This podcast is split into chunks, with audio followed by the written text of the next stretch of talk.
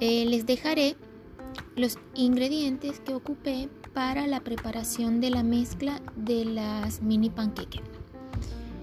Utilicé media taza de harina de avena, media taza de harina de almendras, un huevo, media taza y quizás un poquito más de leche de almendras, una pizca de sal marina, utilicé también em, alrededor de una cucharada de aceite de coco y todo lo llevé a la juguera o la licuadora a mezclar eh, bien hasta que tenga una mezcla homogénea, em, un poquito más bien espesa. Si está muy espesa, le agregan leche de almendra para suavizarla.